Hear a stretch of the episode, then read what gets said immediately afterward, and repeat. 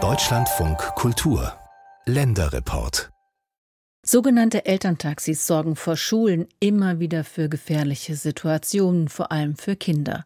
Wie wäre es, wenn vor den Schulen gar keine Autos fahren würden?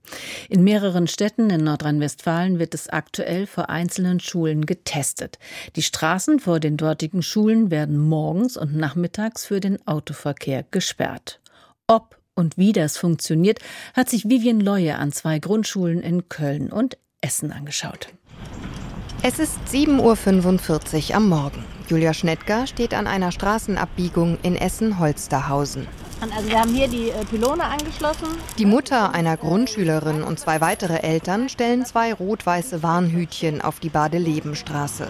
Denn die ist jetzt gesperrt, wie Julia Koch erklärt. Wenn die Pylone da nicht stehen, also wenn wir mal fünf Minuten vor Ende der Sperrung die wegstellen, es fährt halt sofort jemand durch. Das obwohl ist, die Straße gesperrt obwohl ist. die Straße ja gesperrt bleibt. Die Straße ist ja nicht gesperrt, weil wir da Pylone hinstellen, sondern die Straße ist gesperrt, weil die Stadt die Straße gesperrt hat. Und zwar für jeweils bis zu einer Stunde, jeden Morgen, Mittag und Nachmittag. Ein großes Verbotsschild weist darauf hin, nur Bewohnern ist die Zufahrt gestattet.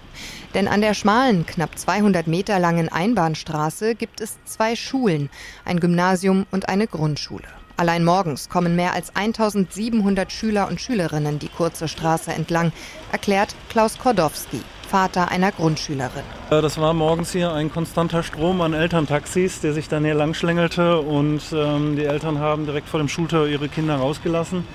Und das führte natürlich dann zu Problemen mit den Kindern, die aus dem Stadtteil zu Fuß kommen, äh, die die Straße hier kreuzen müssen. Und das führte schon zu gefährlichen Situationen. Auch Björn Ahaus ist an diesem Morgen vor Ort. Er ist Projektmanager bei der Grünen Hauptstadtagentur Essen und begleitet das Projekt Schulstraße, das im September begann und vorerst bis Ende Februar geht.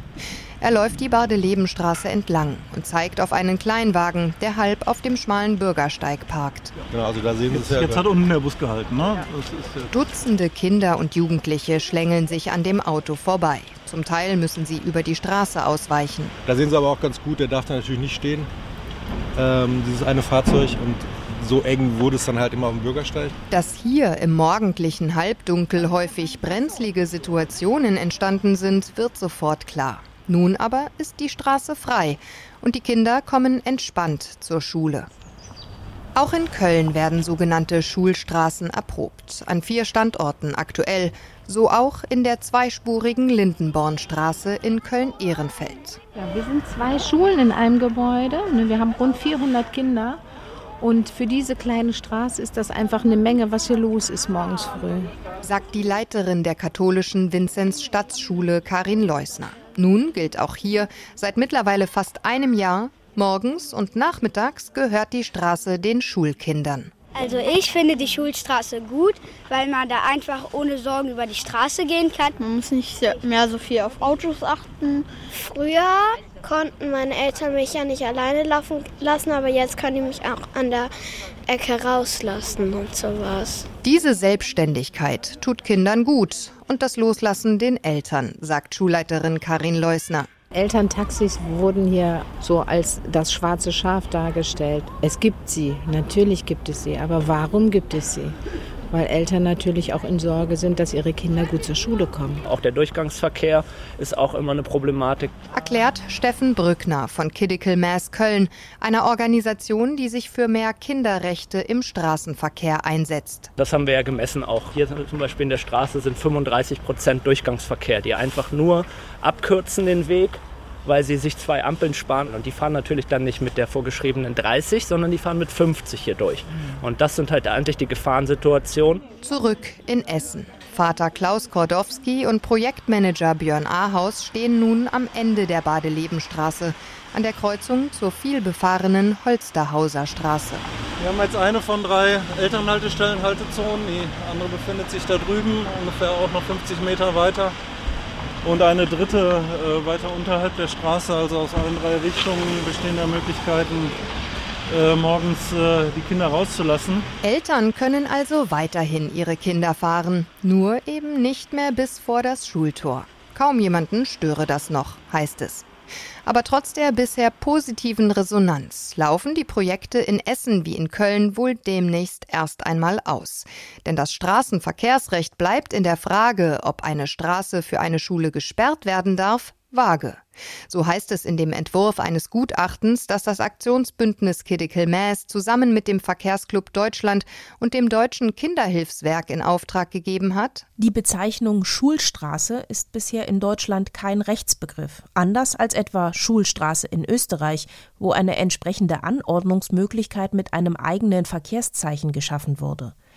Eine ähnliche Möglichkeit wurde in Frankreich mit den Rues aux etabliert, von denen in Paris bis November 2023 über 200 geschaffen wurden und bis 2026 weitere 100 eingerichtet werden sollen. In Deutschland müssten Schulstraßen dagegen über rechtliche Umwege geschaffen werden.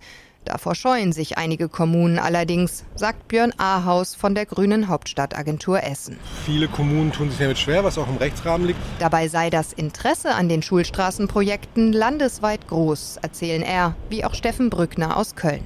Die engagierten Eltern in Essen hoffen, dass die Stadt trotz der Herausforderungen langfristige Lösungen findet, die nicht allein mit Hilfe Ehrenamtlicher funktionieren. Also, dass wir hier sechs Monate stehen und die Straße sperren, war weder unsere Idee noch, die, also noch eigentlich Teil des Projektes, sondern es hat sich dann quasi so entwickelt, um eben zu sehen, man muss es durchsetzen. Die Schilder alleine helfen uns nicht weiter. Sagt Julia Schnettger. Sie hofft auf physische Sperren, Schranken oder versenkbare Poller.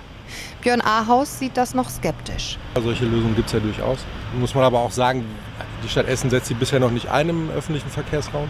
Er will nun erst einmal dafür werben, das Projekt Schulstraße zu verlängern. Denn der Schulweg für Kinder sei sicherer geworden, die Eltern entspannter und selbst die Anwohnenden freuten sich mittlerweile über die morgendliche Verkehrsruhe. Bei Verkehrsprojekten gehen ja oft auch die Emotionen ein bisschen hoch und es polarisiert stark. Und hier ist eigentlich schon ganz gut, dass es ein bisschen Win-Win-Win ist.